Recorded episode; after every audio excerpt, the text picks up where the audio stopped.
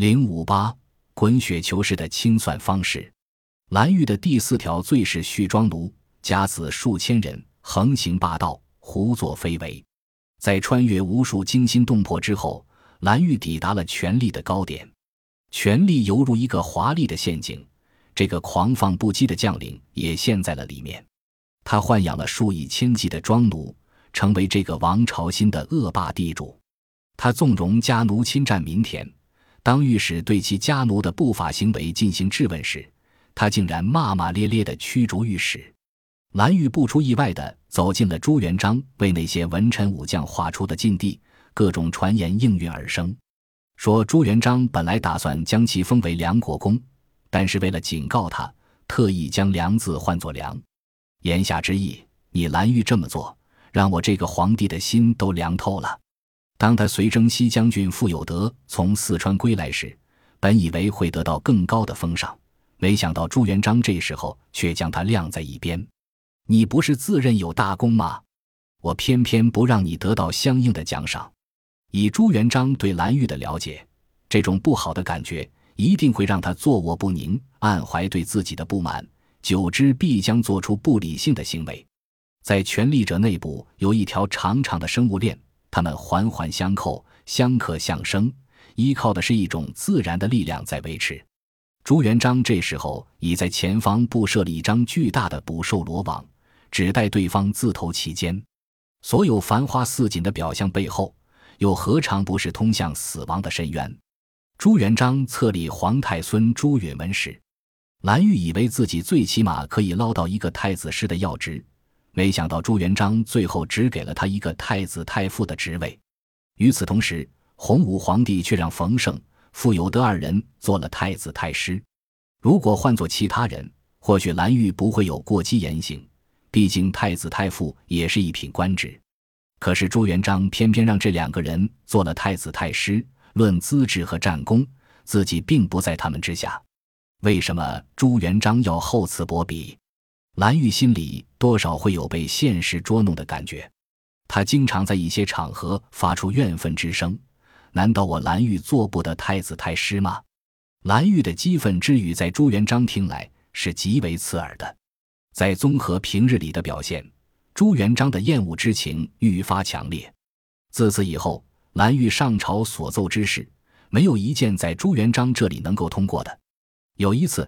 他见朱元璋乘龙辇远远的经过宫门，他居然用手指着龙辇所在的方向，告诉身边人：“那个剩余的人已经开始怀疑我了。”如此狂妄的话传到朱元璋的耳朵里，又怎能不引火烧身？性格决定命运，蓝玉所说所做的一切，就像是在故意考验朱元璋的耐心和容忍度。既然如此急不可待，朱元璋也就只好再次亮出自己的刀锋。处处提防，凶险都会不期而至。何况像蓝玉这样主动伸手向命运要惩罚的？洪武二十五年五月，随着太子朱标突然暴亡，蓝玉也走到了命运的关键之处。洪武二十六年（殷三百九十三年）二月八日早朝时，锦衣卫指挥蒋某突然控告蓝玉谋反，说他勾结景川侯曹振等公侯。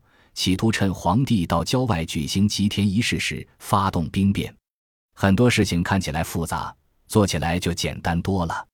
朱元璋顺势将蓝玉拿下，亲自审问，然后再交由刑部锻炼成狱。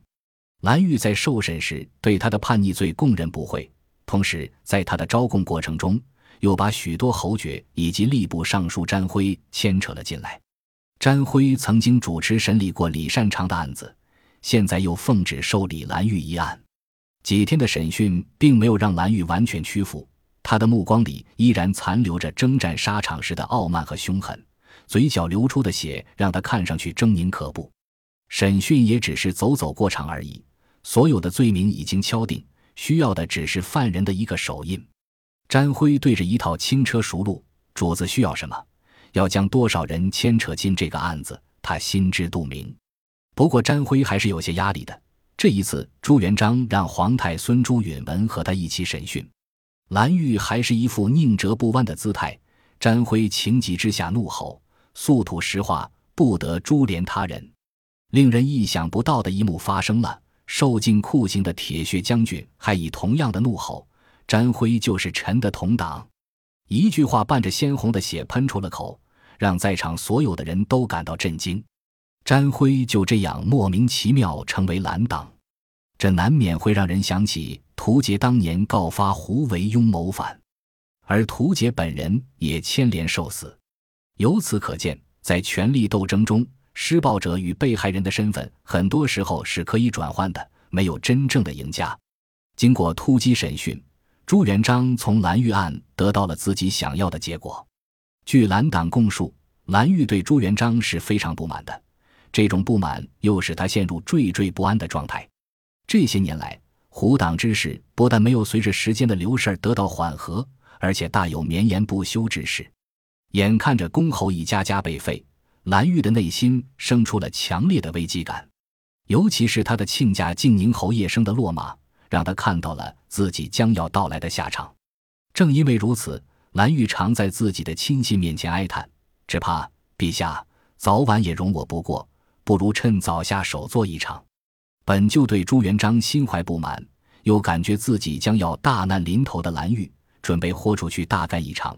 于是约同诸将，打算趁朱元璋出都城耕吉田之日行谋反之事。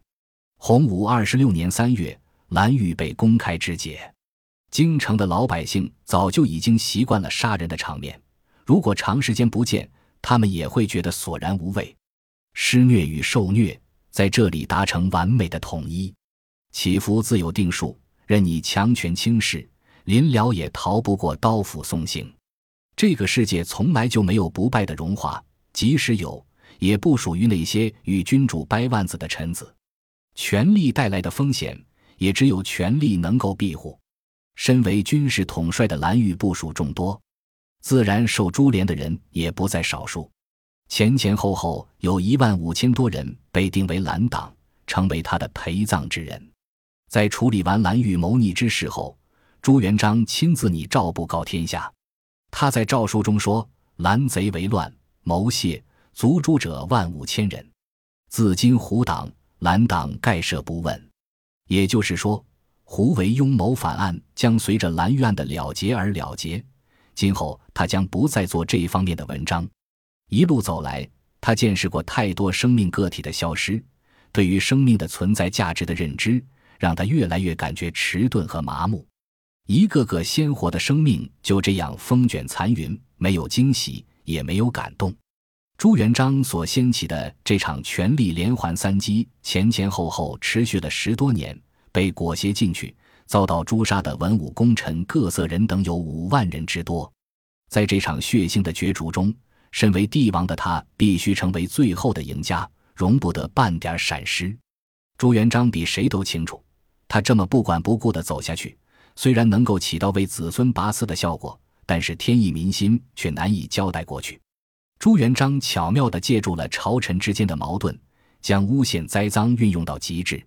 其中有些人的确属于罪大恶极，自取灭亡，但更多的人受死的理由实在是过于牵强。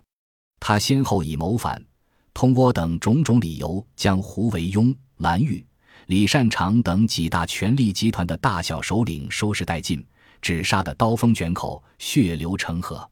每天入睡之前，他都要在心里默念佛经，一是安抚自己狂躁的内心，二是超度那些逝去的灵魂。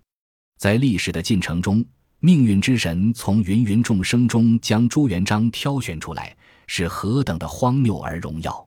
人生于他而言，更像是一场残酷的比赛。当机会来临的时候，他所要做的就是比其他人更全面、更强大，因为最终的胜利者只能有一个。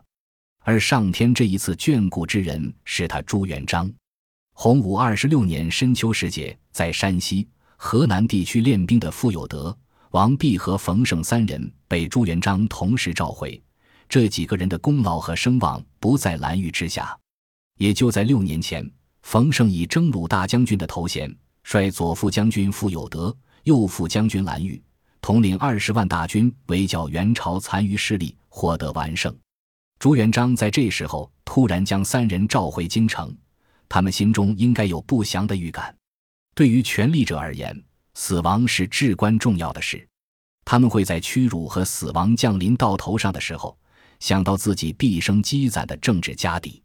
临行前，定远侯王弼对傅有德说：“圣上年事已高，喜怒无常，我们几个恐怕很难再活下去了，该为自己考虑考虑了。上春秋高，行旦西进我辈，一字图。没有一种博弈能够超越君主和大臣们之间的赌博。权力场是一座盛大的赌场。”在这些华丽的宫殿内部，轮盘赌每天都在上演。洪武二十七年（一千三百九十四年），朱元璋大宴文武百官。在这次宴会上，他当着百官的面，声色俱厉地指责傅有德教子无方。两个儿子身为殿前亲军，平日不安守本分，经常滋事生非。朱元璋在这里借题发挥，也是向傅有德发出一种警示。本集播放完毕，感谢您的收听，喜欢请订阅加关注，主页有更多精彩内容。